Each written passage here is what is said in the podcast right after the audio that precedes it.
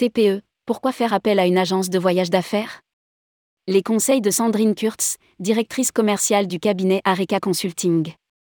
Réduction des dépenses de voyage, conseils, gain de temps. Même les entreprises de plus petite taille peuvent solliciter une agence de voyage et profiter de ses nombreux avantages. Rédigé par Caroline Lelièvre le jeudi 4 mai 2023.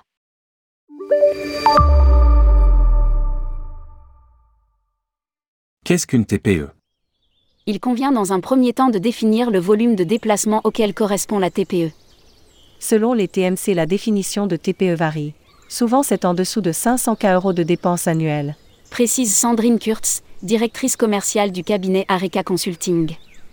Lire aussi 5 bonnes raisons de faire appel à une TMC. Mais attention, Une TPE aujourd'hui peut à horizon 6 mois, 1 an, ne plus être une TPE. Tout dépend de la nature de son activité. Si on prend l'exemple d'une start-up, après une levée de fonds, elle prend très vite de l'ampleur. Tout dépend également de la dimension géographique. Une TPE sur le marché français peut avoir une entité plus forte dans un autre pays. ajoute Sandrine Kurtz. Cerner les besoins. Qui voyage? Quelle population? Le COMEX? Le CODIR? Les techniciens? L'équipe commerciale? Et où? À quelle fréquence?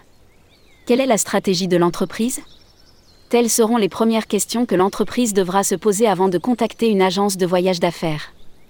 Lire aussi, AFTM, les entreprises encaissent la hausse des prix, mais jusqu'à quand? La taille va faire que les besoins ne seront pas les mêmes. Une TPE recherchera peut-être un service offline plus musclé que dans un très grand groupe. Ce qui est important est le service, le suivi avant, pendant et après le voyage. L'expérience utilisateur prend encore plus de sens dans une entreprise à taille humaine. Note la directrice commerciale d'Areca Consulting. Quels avantages? Passer par une agence de voyage d'affaires offre de nombreux avantages. D'abord, la TMC offrira un contenu plus large et des tarifs négociés. Ce qui permettra de réduire les dépenses liées aux déplacements professionnels. Quel que soit le canal de distribution, une TMC va être en mesure de donner tous les moyens existants, avec l'équation derrière, co. On ne cherche pas toujours à acheter au plus bas prix mais au meilleur prix. Parfois, acheter au moins cher, c'est perdre de l'argent quand il est nécessaire de modifier le billet. L'agence proposera tous les moyens de transport. Peut-être même celui auquel on n'aura pas pensé. Souligne l'experte en voyage d'affaires.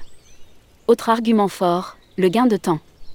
Travailler avec une agence de voyage, c'est du personnel en moins. Cela permet de détacher des tâches et de les confier à des professionnels.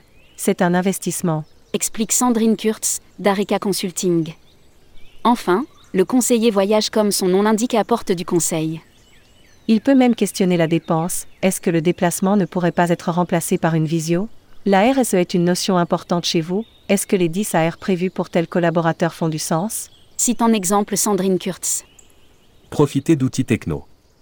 Dans un monde où il est impossible de faire sans, la TMC va fournir la meilleure solution technologique. L'agence va offrir toute la technologie possible et la meilleure combinaison, avec ce qui existe déjà en interne, un logiciel RH, peut-être de la note de frais. L'entreprise pourra aussi réfléchir à une politique voyage. Anticipe la directrice commerciale. Suivre et optimiser ses dépenses. La techno permet aussi d'analyser les données.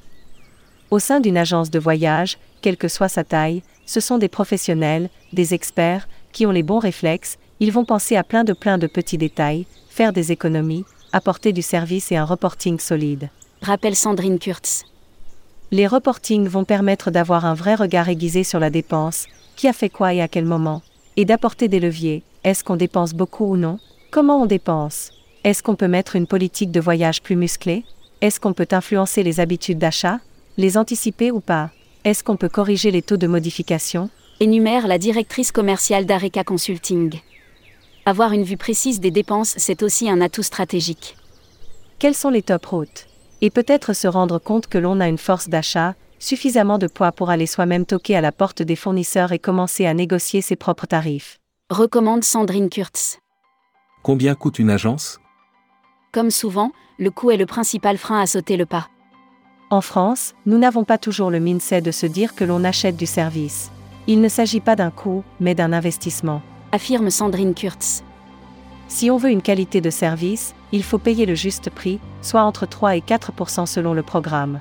Ce sera plus s'il s'agit d'un service offline. Il faut s'interroger. Combien ça me coûterait si j'avais embauché quelqu'un à faire ça? Ce qui compte, c'est les savings que j'ai pu faire et la satisfaction des employés, car ça coûte beaucoup plus cher de perdre ses employés. Ça peut aussi aider à les garder. Souligne-t-elle. Quid du mode de rémunération? Transaction fait, abonnement ou un format hybride Peu importe le modèle, répond Sandrine Kurtz. Au final, c'est du partenariat. On vit avec ses conseillers en voyage, on les a tous les jours au téléphone. Avant de rappeler, on achète de la sérénité aussi, avec un service 24H-24. Publié par Caroline Lelièvre. Journaliste, tourmag.com.